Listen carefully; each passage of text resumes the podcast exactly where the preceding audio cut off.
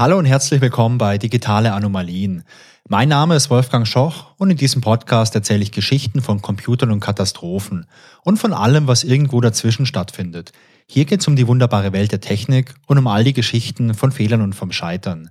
In der heutigen Folge Nummer 24 geht es um ein Flugzeug, das schwerer als erwartet war und die Frage, was Fräuleins damit zu tun haben. Menschen fragt man vielleicht nicht so gern nach ihrem Gewicht, das ist indiskret. Aber wo es super wichtig ist und auch völlig legitim nach einem Gewicht zu fragen, das ist bei Flugzeugen. Was gibt's also für relevante Gewichte bei so einem Flugzeug? Auf der einen Seite gibt's so ein zulässiges Höchstgewicht, das darf man nicht überschreiten. Auf der anderen Seite gibt's aber auch das individuelle Gewicht mit der Zuladung und das ist wichtig für den Start.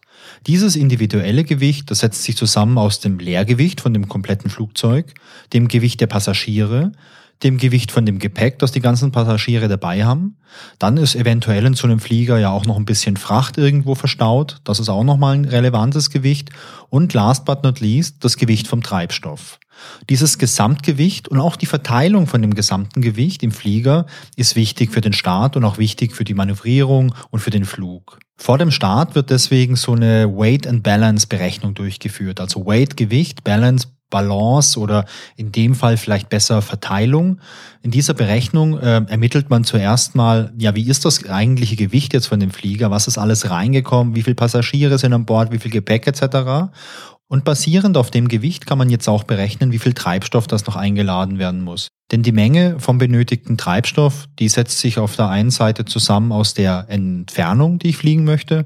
Also ein Flug von Deutschland nach Frankreich, da brauche ich natürlich weniger Treibstoff wie jetzt bei so einem Langstreckenflug von Deutschland in die USA zum Beispiel.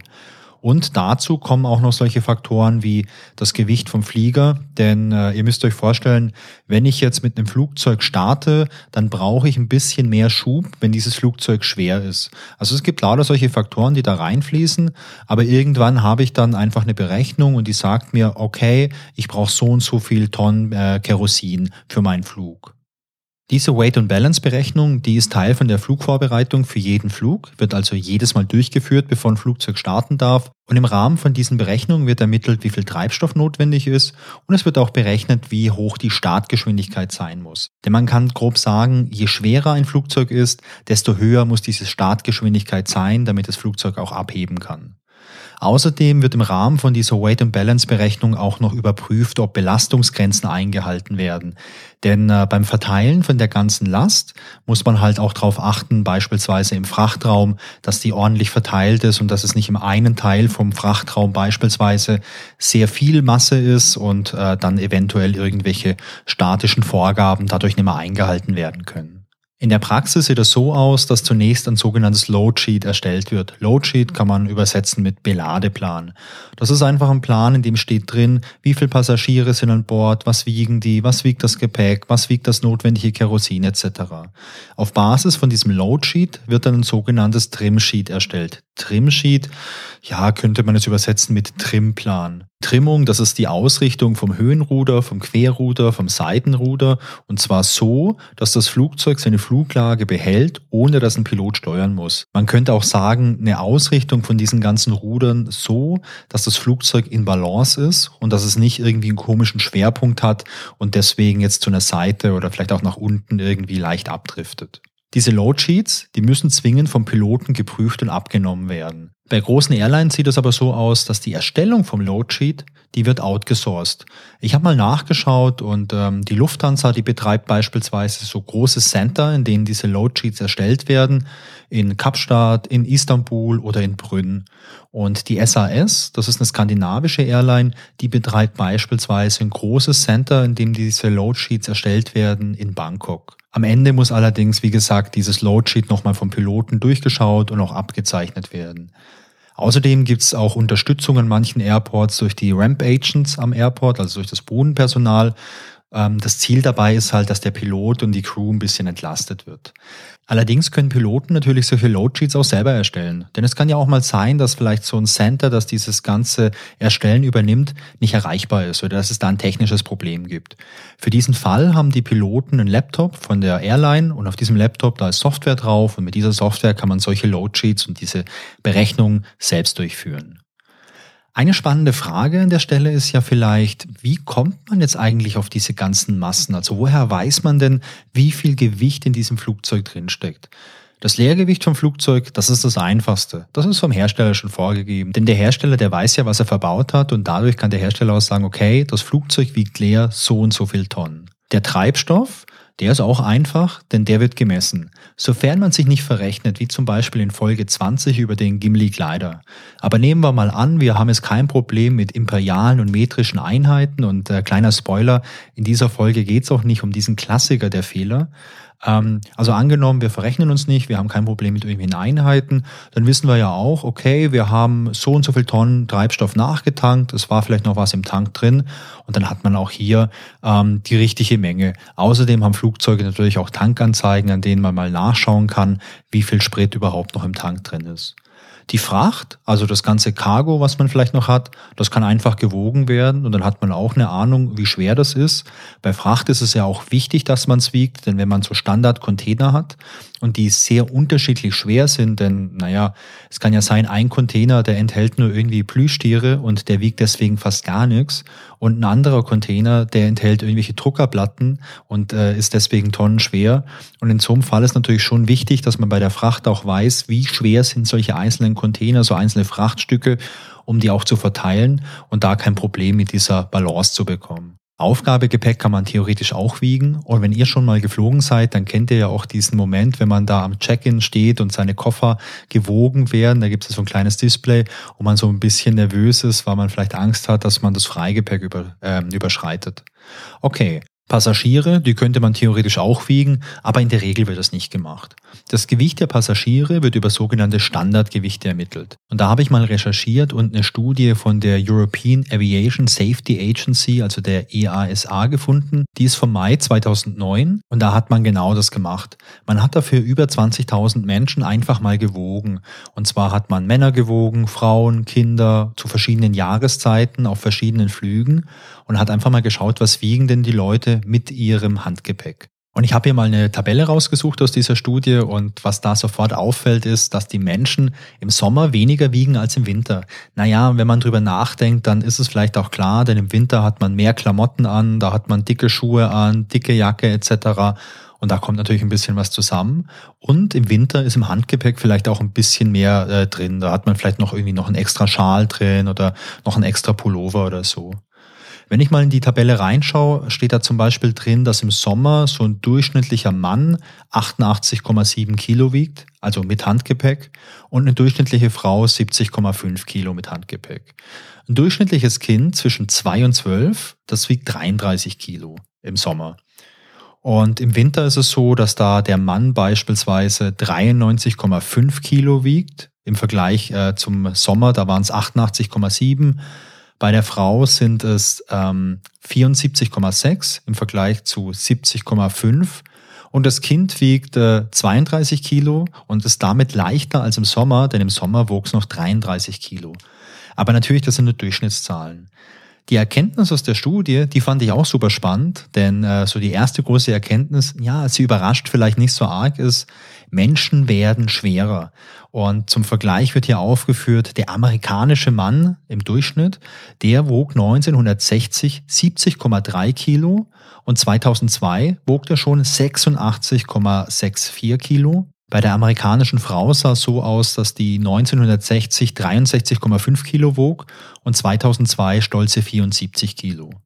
Eine weitere sehr interessante Erkenntnis aus der Studie ist, dass das Durchschnittsgewicht für Kinder sehr schwer zu bestimmen ist, da Kinder nun mal wachsen und sich das Gewicht deswegen sehr schnell ändert. Und man schreibt ja auch in der Studie, dass einfach viel mehr Forschung notwendig ist, um hier ein vernünftiges Durchschnittsgewicht für Kinder festzulegen. Am Ende gibt's aber eine Empfehlung und zwar lautet die Empfehlung so, dass ein Mann mit Handgepäck 94 Kilo wiegt im Schnitt, eine Frau 75 und ein Kind 40. Außerdem gibt's noch einen Durchschnitt für ein Aufgabegepäck und das sind 17 Kilo. Und dann gibt's noch so ein paar Spielereien. Zum Beispiel könnte man jetzt auch sagen, bei einem großen Flugzeug, das mehr als 30 Sitzplätze hat, geht man davon aus, dass es eine Verteilung von Männern zu Frauen von 70-30 gibt. Und wenn das passt, dann könnte man auch einfach mit 88 Kilo für alle Erwachsenen rechnen. Okay, nach dem kleinen Vorgeplänkel kommen wir mal zur Story. Die heutige Geschichte, die trug sich am 21. Juli 2020 zu. Damals flog eine Boeing 737 von Birmingham nach Palma de Mallorca. Die Crew, die bekommt vor dem Start zwei Dokumente. Zum einen den Flugplan und zum anderen das Load Sheet. Bei der Kontrolle von den Dokumenten wird eine Abweichung festgestellt.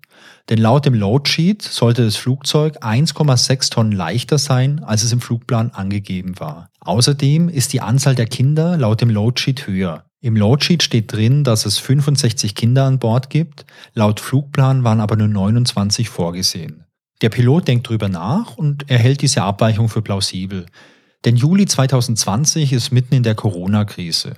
Und ähm, der Pilot hat einfach schon erlebt, dass sich wegen Covid-19 Passagiere ganz kurzfristig umentscheiden. Wegen Covid-19 war auch der gesamte Flugverkehr der Airline für einige Monate beinahe zum Stillstand gekommen. Der Pilot bemerkt, dass es kleinere Abweichungen gibt, aber ja, das ist nicht außergewöhnlich. Nach einer kurzen Diskussion ist sich die Crew einig, dass das alles passt und dass man einfach mit der üblichen Startprozedur weitermachen kann. Anhand des Wetters und des Startgewichts des Flugzeugs berechnet man die notwendige Leistung, die für den Start notwendig ist. Das Flugzeug startet schließlich in äh, Birmingham und es landet ohne Zwischenfall in Palma de Mallorca. Also eigentlich alles super. Und ähm, ja, um was geht's denn jetzt in dieser Geschichte? Ah, da war noch eine Kleinigkeit. Im Nachhinein stellt sich nämlich heraus, dass der Flug doch über eine Tonne schwerer war als eigentlich im Loadsheet angegeben. Und die Ursache dafür, die beginnt irgendwann mal im Frühjahr 2020. Denn da wurde ein neues IT-System am Flughafen installiert. Das hat zeitlich auch ganz gut gepasst, denn durch die Covid-19-Pandemie war nicht viel los am Flughafen und äh, wenig Betrieb ist natürlich ideal, wenn man ein neues System irgendwie einführen möchte. Dieses System, um das es hier geht, das hat sich unter anderem auch um den Check-in von den ganzen Passagieren gekümmert. Und die Daten, die bei diesen Check-ins erfasst werden, die sind auch Grundlage für die Load Sheets. Im Februar 2020 fand in London ein Training für diese Software statt. Und im Rahmen von diesem Training wurde auch über die Bedeutung von verschiedenen Anreden und Titeln gesprochen. Also so Sachen wie Mr., Mrs. oder Dr. Über einen möglichen Zusammenhang zwischen so einem Titel und einem Standardgewicht wurde allerdings nicht gesprochen. Und aus diesem Grund sah man damals auch keine Notwendigkeit, irgendwelche speziellen Testszenarien zu entwickeln, bei denen so ein Titel irgendeine Rolle spielt. Einige Zeit später wurde dieses System dann in Betrieb genommen und beim ersten Flug entdeckte man direkt einen Fehler. Es wurde nämlich eine erwachsene Frau vom System als Kind eingecheckt. Und die ganze Sache, die wurde von dem Flugbegleiter entdeckt. Dann hat man eine Untersuchung gemacht und diese Untersuchung zeigte, dass zwei weitere Frauen ebenfalls als Kinder eingecheckt wurden. Okay, und jetzt gibt's eine kleine Herausforderung für meine Aussprache. Die Analyse zeigte nämlich, dass die Software jedes Mal, wenn die Anrede missverwendet wurde, also MISS, diese Passagierin als Kind einstufte und jedes Mal, wenn die Anrede missverwendet wurde, also MS, diese Passagierin als erwachsene Frau einstufte. Die Software, die wurde nämlich nicht im Vereinigten Königreich entwickelt, sondern in einem anderen Land. Und in diesem anderen Land hatte eben die Anrede Miss die Bedeutung Kind und nicht die Bedeutung ähm, unverheiratete Frau. Denn im amerikanischen und auch im britischen Sprachraum bedeutet Miss M-I-S-S geschrieben, dasselbe wie das Fräulein in Deutschland. Das ist eine sehr altmodische Art und Weise, eine unverheiratete Frau zu bezeichnen und heute ist das eigentlich nicht mehr gebräuchlich. Okay, was kann man jetzt tun? Natürlich Software-Update, super, aber sowas dauert ein bisschen. Man hat sich damals für einen Quickfix entschieden und zwar für eine manuelle Handhabe und das sah dann so aus, dass man sich die ganzen Buchungen durchschaute und jedes Mal, wenn es dort um eine erwachsene Frau ging, die mit diesem Titel Miss angegeben war, wurde dieser Titel Miss, also M-I-S-S, in Miss, also M-S geändert und dadurch wurde das dann halt auch von dem System korrekt verarbeitet. Diese Arbeit wurde von zwei Teams erledigt. Ein Team machte die Arbeit einmal am Nachmittag und das andere Team machte die Arbeit einmal am Abend, jeweils für den nächsten Tag. Und zusätzlich gab es noch einen Check am Morgen, falls das möglich war, für alle Flüge vor dem Start. Eine weitere Maßnahme sah so aus, dass beim Check-in am Flughafen nochmal bei allen Frauen explizit überprüft werden sollte, ob diese auch tatsächlich als erwachsene Frau und nicht als Kind erfasst waren. Das war allerdings anfangs nur eine Empfehlung und keine Vorschrift, die ins Handbuch aufgenommen wurde. Am 17. Juli gab es dann ein Update der Software. Und dieses Update sollte die Anrede von allen erwachsenen Frauen von Miss, M-I-S-S, in Miss, MS ändern. Dieses Update konnte aber nur Buchungen vor dem Check-in korrigieren. Und der Check-in, der kann natürlich auch online erfolgen, 24 Stunden vor dem Abflug. Und wenn sich jetzt eine Frau äh, online eincheckte und diese Frau den Titel Miss trug, dann wurde diese Frau als Kind eingecheckt und sie blieb auch ein Kind, trotz des Updates. Ein weiteres Update, das erschien am 20. Juli. Dieses zweite Update sollte das erste Update optimieren. Und laut Untersuchungsbericht ist, Zitat, unklar, ob dieses Update eventuell verhinderte, dass der korrekte Passagierstatus erkannt wurde. Das ist auch ein geiles Statement, oder? Ich erzähle nachher noch mal ein bisschen was über diesen Untersuchungsbericht, der ist auch ganz cool. Und der Bericht, der wurde so ungefähr ein Jahr nach dem Zwischenfall veröffentlicht. Und wenn in so einem Bericht drin steht, eventuell gab es nochmal ein Problem mit dem Update, dann sagt es meines Erachtens auch viel über die Software aus. Und aus dem Zusammenspiel von diesem Update und der Tatsache, dass die beiden Teams, die die Korrekturen durchführten, am Wochenende nicht gearbeitet hatten, wurden am 21. Juli 38 Frauen fälschlicherweise als Kinder und nicht als Frauen eingecheckt. Und diese Daten aus dem Check-in, die wurden halt auch für das Loadsheet verwendet. Und aus dem Grund wurden die Gewichte falsch berechnet. Denn man hat in dem Fall für eine Standardfrau 69 und für ein Standardkind eben 35 Kilo verwendet. Und so entstand eben eine Differenz von über einer Tonne. Der ganze Vorfall, der wurde als Serious Incident eingestuft am Ende gab es zum Glück keine Gefährdung der Besatzung. Im Rahmen von dieser Untersuchung hat man auch mal das korrekte Gewicht genommen und damit alles durchgerechnet. Und dann kam raus, dass man ein bisschen mehr Leistung gebraucht hätte mit dem korrekten Gewicht. Allerdings war das nur ein Knoten und das ist nicht wirklich viel. Man darf aber nicht vergessen, in diesem Fall war es halt nur eine Tonne oder ein bisschen mehr als eine Tonne Gewicht, äh, dass es in dieser Rechnung gefehlt hat. Aber es hätte natürlich auch Konstellationen geben können, wo vielleicht mit anderen Fehlern zusammen sich so eine ganz fatale Kette hätte aufbauen können, die dann zu einem großen Zwischenfall äh, ja, führen könnte. Und deswegen ist es natürlich sehr wichtig, dass man auch solche kleine, in Anführungszeichen, Fehlerquellen ähm, ja, lokalisiert und alles dafür tut, dass solche Fehler in der Zukunft nicht mehr auftreten. So als direktes Resultat von der Sache ähm, gab es dann auch eine formale Anweisung, dass das Personal auf Frauen achten soll, die eben als Miss oder als Kind eingecheckt sind. Und am Ende wurde natürlich das System nochmal überarbeitet, damit dieser Fehler in Zukunft verhindert wird. Was kann man aus der Geschichte lernen? Vielleicht zum einen, dass Semantik kulturell unterschiedlich sein kann. Semantik ist ja die Bedeutung, die wir Dingen geben. Zum Beispiel solchen Dingen wie der Uhrzeit. Ich könnte jetzt hier in Süddeutschland sagen, oh, es ist drei Viertel acht. Bedeutet, es ist 19.45 Uhr. 19.45 Uhr, das ist was total Greifbares. Ich, ich lese die Zahlen von der Uhr vor und jeder von euch weiß, wie viel Uhr das ist. 19.45 Uhr, das ist eindeutig. Es ist abends um Viertel vor acht, das ist nicht am frühen Morgen. Aber drei Viertel acht ist sowas, ja, was meine ich denn jetzt? Also Art, was ist drei Viertel acht? Ähm, okay, auch 19.45 Uhr oder 7.45 Uhr, ich weiß es nicht.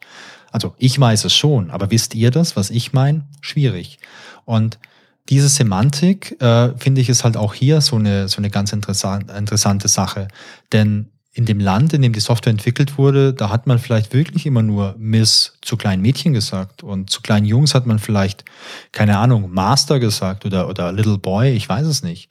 Aber in England gab es halt eine ganz andere Bedeutung. Und natürlich kann eine Miss auch äh, schon 90 Jahre alt sein und vielleicht auch 100 Kilo wiegen oder was ganz anderes. Und deswegen ist es halt wichtig, bei solchen Dingen, die keine ganz klassischen Fakten sind, wie irgendwie Zahlen, dass man sich da einfach darauf einigt, wie ist die Semantik und wie kann man es korrekt interpretieren. Und auch bei Zahlen ist es nicht so einfach, denn ähm, man könnte ja jetzt in dem Fall auch sagen, hey, warum nimmt man nicht einfach das Geburtsdatum, um irgendwie herzuleiten, wie alt eine Person ist und dann zu entscheiden, okay, alles über zwölf Jahre Alter ist, äh, ist erwachsen und alles jünger als zwölf ist ein Kind. Naja, wie interpretiere ich denn jetzt das Datum? Nehme ich jetzt so die deutsche Art, also Tag, Monat, Jahr, oder nehme ich die amerikanische Art, wo ich jetzt sagen könnte Monat, Tag, Jahr? Ähm, es gibt da manche Fälle, wo es eindeutig ist, dann wenn der Monat größer als zwölf ist, okay, dann, dann weiß ich, okay, das kann nicht äh, die eine Art sein. Aber allein um Datum irgendwie darzustellen, da gibt's halt einfach unglaublich viele Möglichkeiten. Und auch hier ist es halt wirklich wieder notwendig und wichtig und richtig, dass man sich halt darauf einigt, dass man sich auf die Semantik einigt, damit alle das gleiche Verständnis haben. Übrigens an der Stelle eine Frage, die ich sehr gern beantwortet hätte und die ich leider nicht, ähm, ja, die Antwort habe ich leider nicht gefunden, ist die Frage, warum hat man es nicht das Alter genommen, also das Geburtsdatum? Denn das wäre doch das Einfachste. Und ich habe auch keine Antwort auf die Frage gefunden, wie hat man jetzt äh, das Alter, beziehungsweise wie hat man die Unterscheidung gemacht, Kind oder Erwachsener bei Männern? Denn alle Männer hatten ja die Anrede Mister, egal ob dieser Mensch jetzt fünf Jahre oder 50 Jahre alt ist. Also Fragen über Fragen. Anscheinend war da jemand sehr, sehr kreativ. Oder noch schlimmer, vielleicht hatte bei der Entwicklung ja jemand so diesen Gedanken, oh, das ist eine richtig geniale Idee, wie ich so entscheiden kann, ob das ein Kind ist oder eine erwachsene Frau. Warum ist da noch nie jemand drauf gekommen? Chaka. Vielleicht zum Schluss nochmal so die Frage, wie gefährlich ist denn eigentlich Übergewicht bei einem Flugzeug? Ist das wirklich relevant, wenn das oder ist das gefährlich, wenn es ein bisschen zu viel wiegt? Ich habe mal ein bisschen geschaut und habe so ähnliche Fälle gefunden. Zum einen habe ich das Beispiel vom Cubana Flug 972. Dieses Flugzeug stürzte 2018 ab. Grund war ein Fehler in der Berechnung vom Gewicht. Da hat man sich um so circa zwei Tonnen verrechnet und vor allem ein Fehler in der Gewichtsverteilung. Das führte dazu, dass das Flugzeug nicht mehr steuerbar war, es stürzte ab und es gab ähm, 112 Tote. Ein weiteres Beispiel ist der Emirates Flug 407. Der hebte beim Start nicht vollständig ab und zwar wollte der Pilot hochziehen und dabei streifte dann das Heck auf der Startbahn. Der Pilot wirklich Stress, Panik, der gibt dann Vollgas. Das Flugzeug schleift über diese Startbahn mit dem Heck, äh, sprüht Funken und es hebt erst 148 Meter nach Ende der Startbahn ab. In dem Fall war das Ganze ein Pilotenfehler, denn bei seinen ganzen Kalkulationen hat sich der Pilot vertippt und er hat 100 Tonnen zu wenig Startgewicht verwendet. Und zwar in dem Fall 262,9 statt 362,9 Tonnen. Und dadurch war es nicht möglich, dass das Flugzeug richtig äh, auf der Startbahn startet. Der gleiche Fehler passierte übrigens auch 2015 nochmal bei Air France. Da hat man sich auch vertippt. Wenn euch die Geschichte interessiert, dann könnt ihr mal einen Blick in diesen offiziellen Untersuchungsbericht werfen. Den verlinke ich euch in den Show Notes. Außerdem verlinke ich euch noch ein paar andere Artikel, die ich jetzt gelesen habe und die ein bisschen was erzählen über die ganze Geschichte. So, das war die 24. Folge von den digitalen Anomalien. Ich hoffe, es hat euch Spaß gemacht. Die nächste Folge, die erscheint natürlich in zwei Wochen und ich freue mich, wenn ihr wieder mit dabei seid. Genauso freue ich mich aber auch über Feedback. Sehr gerne per E-Mail an feedback at digitaleanomalien.de oder als Kommentar zur Folge auf digitaleanomalien.de. Und wenn ihr Lust habt, dann folgt mir doch auf Instagram unter digitaleanomalien oder auf Twitter unter @danomalien. Und wenn ihr Lust habt, noch mehr von mir zu hören, dann hört doch mal bei Grobe Pixel rein. Das ist mein Retro-Spiele-Podcast, den ich zusammen mit meinem Kumpel Christian mache. Oder vielleicht könnt ihr ja mal reinhören bei Digital Future. Das ist ein Podcast, den ich für meinen Arbeitgeber mache. Da unterhalte ich mich auch alle zwei Wochen mit Kolleginnen und Kollegen und quatsch da über technische Themen und auch über so ein bisschen kulturelle Themen. Und wenn ihr immer noch nicht genug bekommt, ähm, dann hört doch mal bei 1000 Geschichten rein. Das ist noch ein kleiner Podcast von mir. Das ist ein Interviewformat. Da möchte ich mich alle drei Wochen mit interessanten Leuten unterhalten, die einfach, ja, interessante, spannende Geschichten haben. Ich verlinke euch das alles mal in den Show Notes und wenn ihr Lust habt, könnt ihr einfach mal reinhören. Ach ja, und falls ihr mir noch eine Bewertung bei Apple Podcasts oder sonst irgendwo geben wollt, dann wäre das auch cool. Bleibt gesund und tschüss bis zum nächsten Mal.